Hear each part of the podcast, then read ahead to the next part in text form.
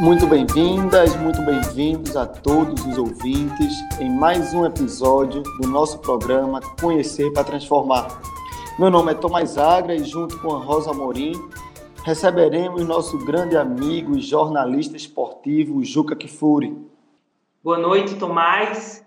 E agora, né, queria já convidar essa pessoa que a gente tem a honra de receber hoje no nosso programa do Movimento dos Trabalhadores Rurais Sem Terra do Estado de Pernambuco, Juca Kifuri. E, antes de passar a palavra, é claro, é, acho que é muito importante nós apresentar, porque, assim, não é todo dia que a gente recebe nesse espaço é, uma pessoa histórica né, nesse campo que a gente vai debater hoje, que é esporte, política, democracia.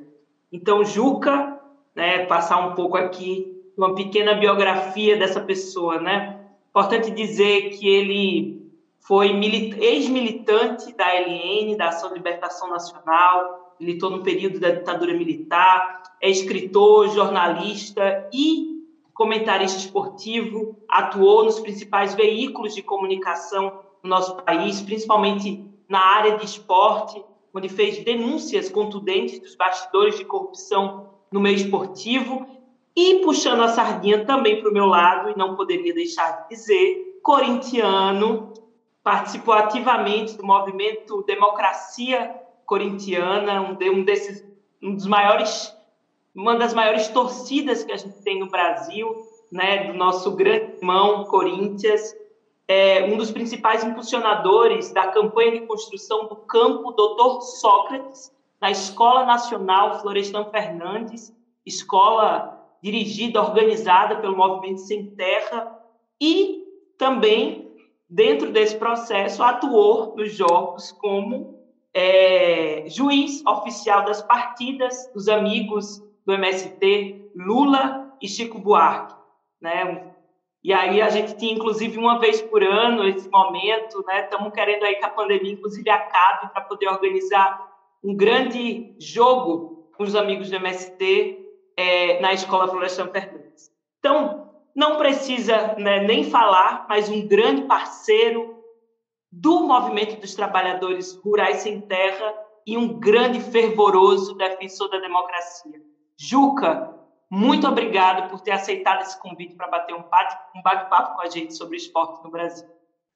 Ora, Rosa, boa noite para você, boa noite para o Tom, boa noite para todo mundo que nos vê. Para mim é que é um orgulho ter sido convidado pelo MST para participar desse papo. Saibam vocês que eu sou um profundo admirador do MST, tenho o MST como na conta de um movimento que aponta para um Brasil muito melhor, para um Brasil muito mais justo, para um Brasil sem fome, para um Brasil sem agrotóxico, com um Brasil em que todos tenham o seu trabalho. Uh, portanto, a honra é toda minha. Uh, eu até posso apontar para você que no meu cenário aqui, Rosa, tem uma bola do MST permanentemente. Uh, Todos os programas que eu faço, eu faço questão que essa bola esteja ali. E você vê como são as coisas, né, Rosa? Você falou de eu apitar né, o jogo inaugural do Campo Sócrates, né, lá no Florestan Fernandes. É, há árbitros brasileiros que se orgulham de terem apitado finais de Copa do Mundo, como Aldo Arpifilho, em 86 no México, Arnaldo César Coelho, em 90, é, o, o Arnaldo César Coelho, em 82 na Espanha. E eu me orgulho, com muito mais razão, de ter apitado o jogo entre os amigos do Lula, do Chico Buarque, do MST, lá no Campo Sócrates, quando fizemos a inauguração. E eu venho aqui hoje conversar com vocês sobre o desempenho do Brasil nas Olimpíadas de Tóquio. E queria, antes de falar propriamente do desempenho do Brasil nas Olimpíadas, fazer uma ponderação, uma reflexão sobre qual é o papel do esporte. E queria dizer para vocês que, infelizmente, com 521 anos de idade, o Brasil até hoje não sabe o que quer ser quando crescer em matéria de esporte. Porque, embora a gente tenha visto em anos recentes esforços para se construir uma verdadeira política esportiva no Brasil, nós não temos essa política até hoje. Até hoje nós não fomos capazes de entender, e essa introdução do programa de vocês é muito clara nesse sentido, ao repisar o tema educação, educação, estudar, estudar, ir à escola, que o esporte é uma parte essencial da área educacional. E, embora isto seja indiscutível, a esmagadora maioria das nossas escolas públicas carecem de uma quadra para que meninas e meninos possam praticar esporte. Nós até hoje não fomos capazes de entender que o esporte, antes de mais nada, não é para fazer campeões, não é para fazer medalhistas olímpicos. A finalidade da prática esportiva a necessidade da democratização do acesso à prática esportiva, de resto consagrada na Constituição brasileira como direito do cidadão e dever do Estado, tem muito mais a ver com saúde pública e educação do que propriamente com fazer campeões. Campeões você tira da massificação. Na massificação, quando você dá oportunidade a todos para praticar esporte, você detecta quem são aqueles que, por um dom da natureza, têm um talento excepcional e você faz deles atletas para serem campeões. É claro que o campeão estimula, que a medalha emula a criança, o jovem, que fala, quero ser igual àquele campeão. Mas a finalidade principal do esporte é a de atender à saúde pública. Eu costumo dizer que no Brasil, o Ministério do Esporte, que o genocida fechou, é o Ministério da Saúde. Porque o Ministério da Saúde é o Ministério da Doença. É o ministério que corre atrás de mais médicos, é o ministério que corre atrás de fazer hospitais, leitos, UTIs, é o ministério que corre para acabar com a dengue, para acabar com doenças que persistem no Brasil há décadas, sem se dizer, é claro, deste momento né, crucial em que vivemos há mais de ano e meio lutando contra uma pandemia como a pandemia da Covid-19. Mas a finalidade do esporte é essa. Há um dado da Organização Mundial da Saúde que diz que cada dólar que você investe em democratização ao acesso da prática esportiva, você poupa 3 dólares em saúde pública. Veja, cada dólar que você investe em esporte, você poupa três em saúde pública. Então é evidente que os nossos esforços devem ser para que as nossas crianças possam praticar esporte, para que os nossos da terceira idade possam praticar esporte, para que os nossos portadores de deficiência possam praticar esporte, porque isto é fator de saúde pública. Essa é a finalidade primeira do esporte.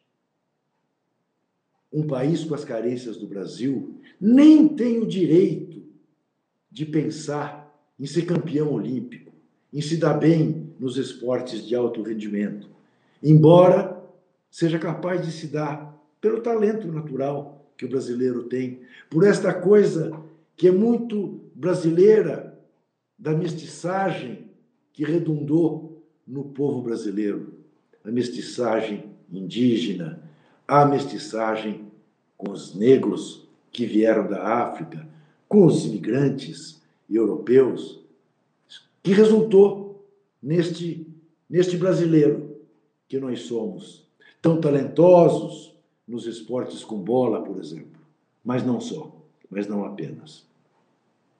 Quando eu digo que falta uma política, veja, nós estamos hoje né, é, orgulhosos de um remador baiano né, que ganhou a medalha de ouro lindamente, como ele ganhou.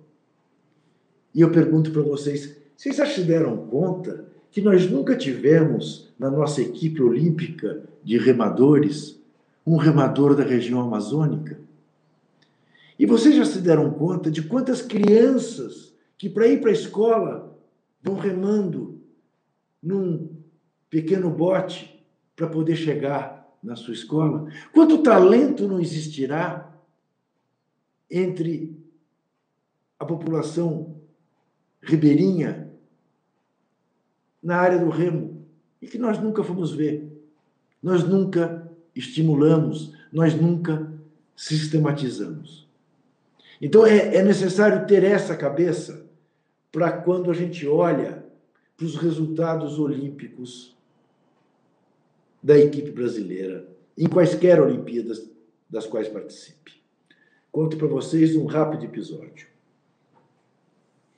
Nas Olimpíadas de Atlanta, em 1996, o Brasil ficou na frente da Grã-Bretanha. O Brasil terminou em 25º lugar, ganhou três ouros, três pratas e nove bronzes, 15 medalhas, e a Grã-Bretanha, poderosa Grã-Bretanha, ficou em 36º lugar, 11 colocações abaixo do Brasil, com apenas uma medalha de ouro, oito de prata e seis de bronze. As mesmas 15 medalhas, mas, como vocês sabem, a classificação é feita por medalha de ouro. O Brasil tinha três, a Grã-Bretanha só tinha um. Uma. Muito bem, eu fui convidado para participar de um evento do Comitê Olímpico Brasileiro para festejar a classificação brasileira à frente da Grã-Bretanha. E os que me convidaram, os dirigentes do Comitê Olímpico Brasileiro, que vivem nababescamente enquanto os nossos atletas enfrentam toda sorte de dificuldade, ficaram com um mico na mão, porque o discurso que eu fiz era frontalmente contrário aos interesses deles. Eu disse: estamos aqui festejando o fato de o Brasil ficar na frente da Grã-Bretanha nas Olimpíadas. Eu pergunto a todos aqui presentes: alguém aqui acha que o brasileiro pratica mais esporte que o inglês, que o escocês, que o irlandês? Alguém acha? Alguém acha que o Brasil dá mais oportunidades para o seu povo praticar esporte do que esses países que compõem a Grã-Bretanha, o Reino Unido? Alguém acha que o povo brasileiro é mais saudável do que o povo da Grã-Bretanha?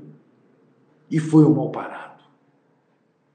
Porque exatamente eu queria mostrar que nós não estamos em condições, dadas as nossas carências, de festejar coisa alguma enquanto o povo brasileiro não tem acesso à prática esportiva. E quando eu falo acesso à prática esportiva, eu não estou falando necessariamente em jogar futebol, handebol, voleibol, basquete, canoagem, skate, surf, atletismo, boxe, o que seja. Eu estou falando em ter espaços para brincar de amarelinha, para dançar na escola, para se movimentar, para fazer algum trabalho físico. Bem, o resultado dessa conversa foi o seguinte: na Olimpíada seguinte, em 2000, em Sydney, a Grã-Bretanha, assustada com seu mau desempenho, demitiu o seu ministro de esporte, nomeou outro, fez um centro de excelência e na Olimpíada seguinte a Grã-Bretanha, que tinha sido 36 quatro anos antes, foi décima. Décima. E o Brasil, que tinha sido 25 foi 52 segundo lugar. Então, a Inglaterra, a Grã-Bretanha ganhou 11 medalhas de ouro, o Brasil nenhuma. A Grã-Bretanha ganhou 10 medalhas de prata, o Brasil 6. Ganhou 7 de bronze, o Brasil 6. Ganharam 28 medalhas, o Brasil 12. Não me convidaram, evidentemente, porque não havia motivo de festas. Mas eu continuei batendo nessa tecla. Não é isto que faz importante um país do ponto de vista esportivo. Isso é decorrência, isso é coroamento de uma política de esportes. Muito bem, aí a gente olha para o que aconteceu agora no Japão. É claro que não dá para não ficar orgulhoso. É claro que aqueles como eu, né, que puderam passar madrugada e madrugadas e madrugadas vendo as Olimpíadas, eu fiquei comovidíssimo com o nosso pugilista baiano, com o nosso remador baiano, com as nossas mulheres nordestinas, com as nossas mulheres gays que ganharam medalhas. Foi, do ponto de vista brasileiro, um tapa na cara do preconceito, porque foi a Olimpíada da Diversidade, em que negros, gays, nordestinos ganharam a maior parte das nossas medalhas. Até o capitão do futebol, que é um esporte à parte, né? é baiano, Dani Alves. Ele. Né? É, e é claro que a gente fica orgulhoso. É claro que a gente quer receber esses atletas, abraçar, botar no colo, bater palma. Mas eles são heróis. Eles são, em regra, frutos do próprio esforço. Eles são, em regra, atletas que se fizeram ou porque a família ajudou ou porque alguma ONG, alguma instituição popular, pública, os ajudou, os recebeu e os treinou. Mas é importante a gente ter claro que a gente não pode cobrar mais. E é muito comum a gente cobrar e dizer: ah, mas ah, o brasileiro chegou em 12 na prova de atletismo, esquecidos de que estão ali os melhores atletas do mundo, de mais de 200 países. Que ser o 12 melhor atleta em qualquer prova é uma coisa extraordinária. Quem me dera ser o 12 melhor jornalista do mundo? Estaria orgulhosíssimo se eu fosse. E a gente desfaz, não é que desfaz do 12, não, desfaz do quarto. Ah, chegou em quarto lugar na piscina de 50 metros. Barbaridade! O cara é o quarto melhor, mais rápido nadador do mundo. E a gente acha pouco porque ele não foi medalhista. Mas isso é fruto do quê? Isso é fruto da falta de acesso à educação do povo brasileiro, que não é capaz de elaborar e trabalhar com essa informação como essa informação deve ser trabalhada.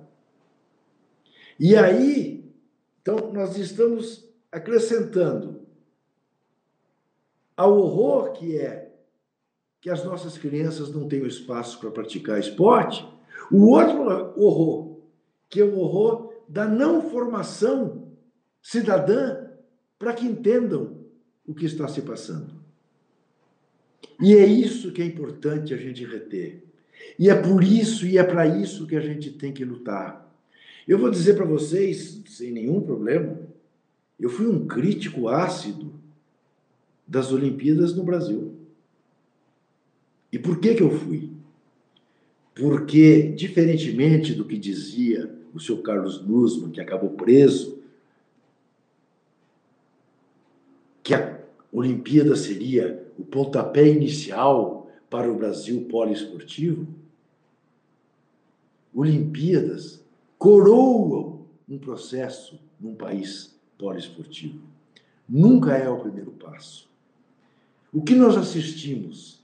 Nós assistimos à construção de equipamentos caríssimos, que hoje estão sucateados, abandonados na cidade olímpica, em Jacarepaguá, no Rio de Janeiro. Nós assistimos à destruição de alguns equipamentos esportivos que existiam em torno do Maracanã, que existiam em Jacarepaguá. Nós assistimos um bando de empreiteiras se enriquecendo à custa do Brasil sediar uma Olimpíada. E o que ficou? Até o Bolsa Atleta, hoje, é quase uma fantasia. E não me venha esse governo genocida querer faturar em cima das medalhas que o Brasil ganhou em Tóquio, porque essas medalhas ainda são resultado do trabalho feito para a Olimpíada do Rio. Mas nós não precisávamos fazer uma Olimpíada no Rio para fazer um trabalho com os nossos atletas.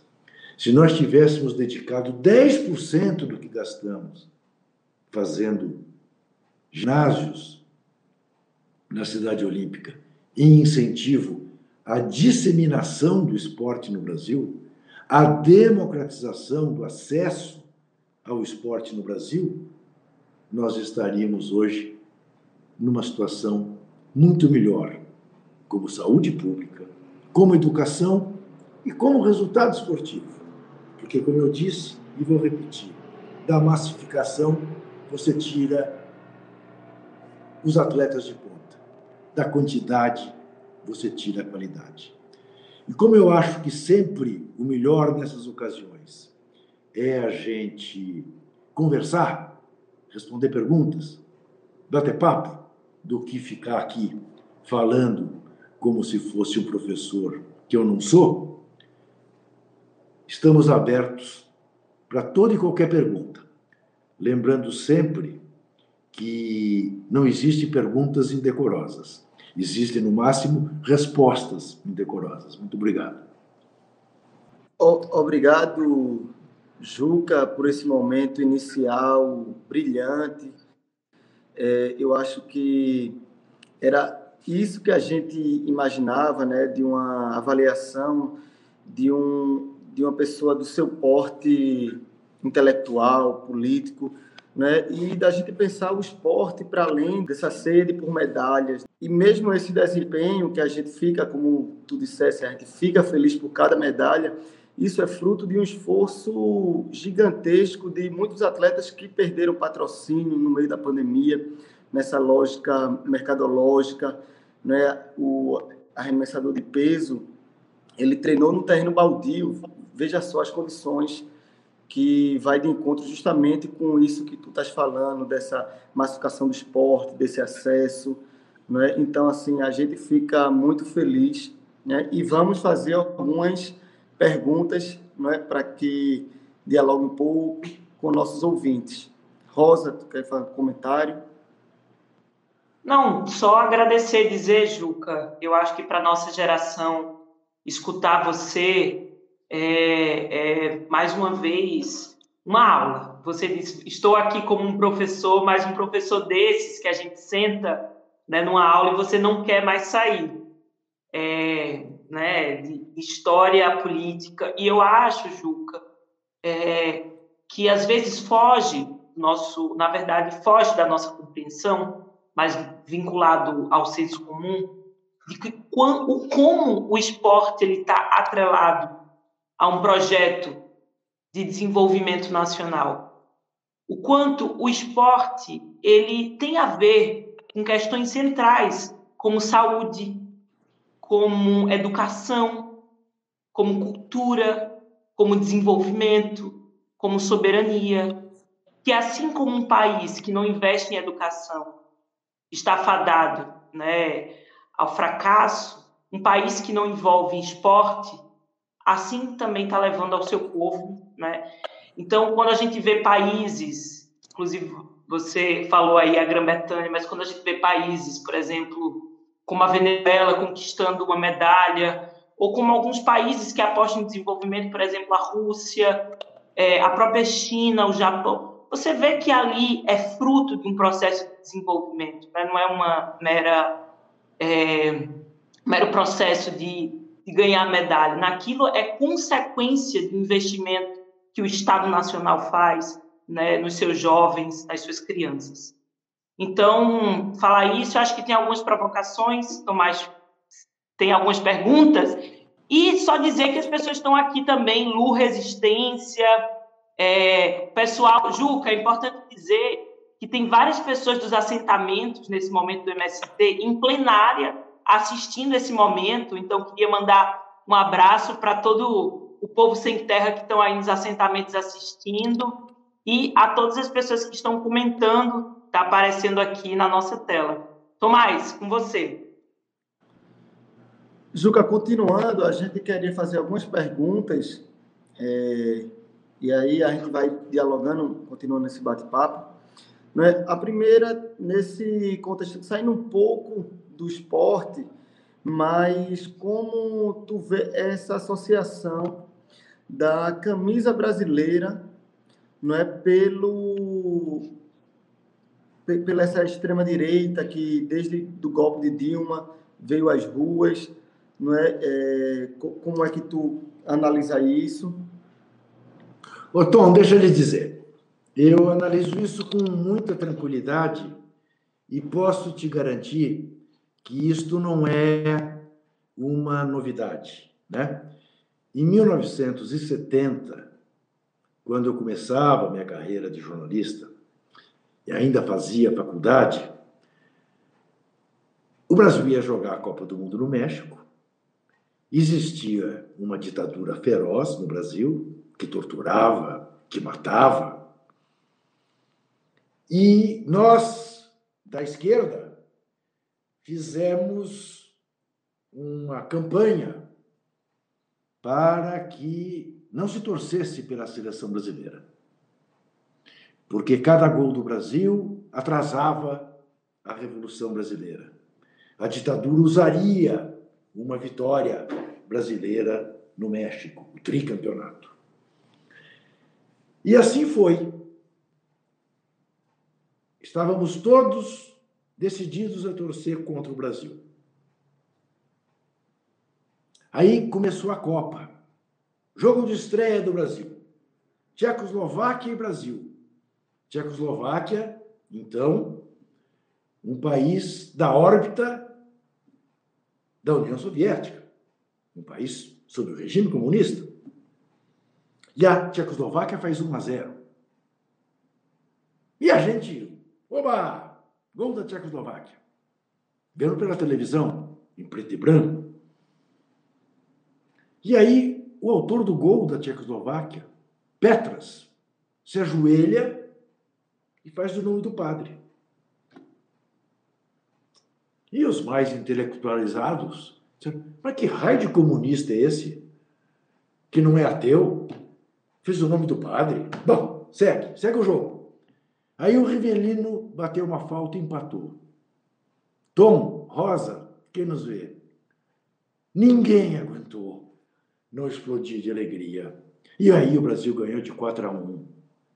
E foi uma festa. E o povo ia para a rua festejar. E o Brasil acabou tricampeão mundial de futebol.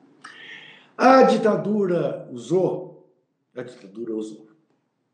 O que ficou na história, Tom? O que ficou na história, Rosa? Ficou na história que o Médici foi o ditador da tortura. Que a Copa foi vencida pelo Pelé, pelo Tostão, pelo Rivelino, pelo Gerson, pelo Carlos Alberto, pelo Jairzinho, não pelo Médici. A gente não pode permitir que aquilo que diz respeito aos nossos sentimentos seja roubado por quem quer que seja, muito menos pela extrema direita. Então, a seleção brasileira o verde e amarelo não é deles. O hino do Brasil não é deles. É nosso. É nosso. Eu me comovia como me comovo hoje quando ouço o hino do Brasil.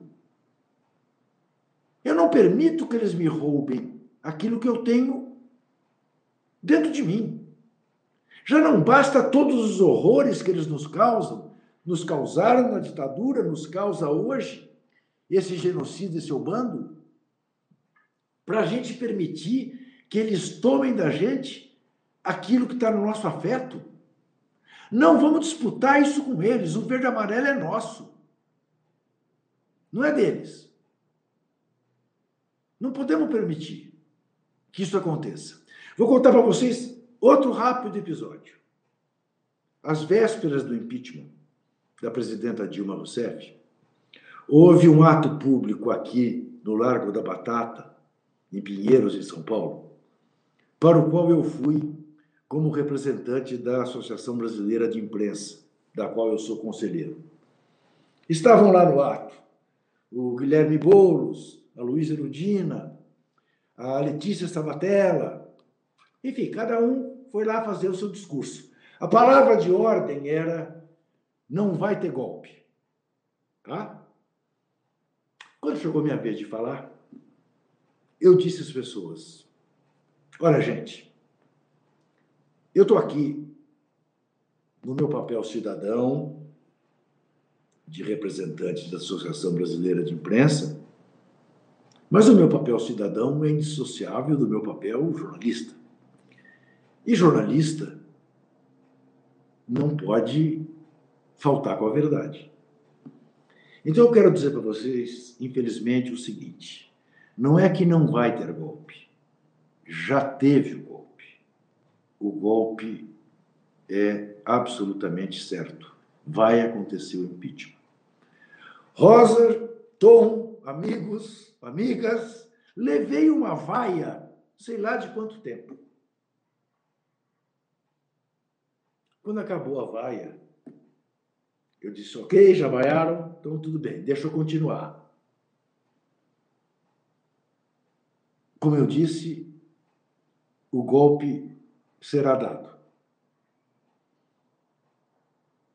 A partir do golpe, a nossa obrigação é a de não dar um minuto de paz para os golpistas. Não largar do pé deles um minuto sequer até voltarmos aonde o povo nos colocou. E vou dizer mais para vocês. Gostaria muito que terminássemos esse ato cantando o hino do Brasil, não deixando o hino do Brasil na mão dessa gente. E aí fui aplaudido. Tá? Então, essa é a minha posição. Há essa confusão? De fato há. Ah, não põe a camisa na seleção por nada. Eu vou te dizer uma coisa, Tom. Eu tenho restrições a pôr a camisa da seleção, eh, não é por causa do genocida ou desses que o apoiam. É por causa da CBF, que é um símbolo de corrupção no Brasil. Então eu tenho dificuldade de pôr a camisa. Mas uh, eu não deixo de torcer pela seleção brasileira por causa uh, dos que usam a camisa da seleção para ir fazer manifestação fascistoide. Eu, eu não me deixo eh, enganar por essa gente. É isso que eu penso. Juca, a gente está chegando nos momentos finais. A gente sabe que daqui a pouco você vai entrar em uma apresentação aí de algum jogo. É, mas dizer que os comentários aqui, eles são é, geniais, maravilhosos, que se, teria papo aqui, perguntas para render uma noite inteira de conversa. É, mas aí queria passar para Tomás, que ele tem um recado importante aí da, sobre, umas informações importantes sobre a, as iniciativas de esporte vinculadas às áreas de assentamento do MST. Tomás? Juca, como você participou, né, foi um dos impulsionadores da campanha de construção do campus Dr. Sócrates, estamos aqui informando que o MST agora está numa força-tarefa de construir várias escolinhas para garotos e garotas, para que a juventude, nos assentamentos do MST no Brasil, tenham acesso ao esporte e ao lazer, nessa construção crítica e cidadã que você tanto colocou em sua fala. Né? Então, é nesse contexto, né? e também o, essas escolinhas, se for permitido pela família do nosso grande Sócrates, será é, Escolinha Nacional de Futebol do doutor Sócrates. E aí, é, como você está dizendo, né, essa, essa questão da massificação, e, e, vem nessa perspectiva que tu tanto falou aí da democratização, não é do acesso, não de, nada muda se o Brasil ganha ouro nas Olimpíadas e nossos jovens nas periferias, nas zonas rurais, né, como estão nossos assentamentos, não têm acesso ao esporte mais popular do nosso Brasil. Então fica aí uma notícia boa no meio de tudo isso. De mais uma iniciativa do MST. Fico muito feliz de ouvir essa informação, de ouvir essa notícia, de estar junto com vocês na hora que você dá essa notícia. Eu acho que é isso mesmo. O MST, né, Tom? O MST tão diabolizado né, por essa extrema-direita fascistoide é um movimento né, que distribui toneladas e toneladas e toneladas de alimentos por esse país afora para aqueles que têm fome. É um movimento que distribui alimentos, que produz alimentos, que vende alimentos sem agrotóxicos, alimentos saudáveis. Né? É um movimento que mostra de como o povo organizado é capaz de fazer a gente progredir. Então, eu volto a dizer para você, como disse para Rosa na abertura do programa, não se sintam nem um pouco orgulhosos e sem nenhuma demagogia por me ter aqui conversando. É, o orgulho é tudo meu.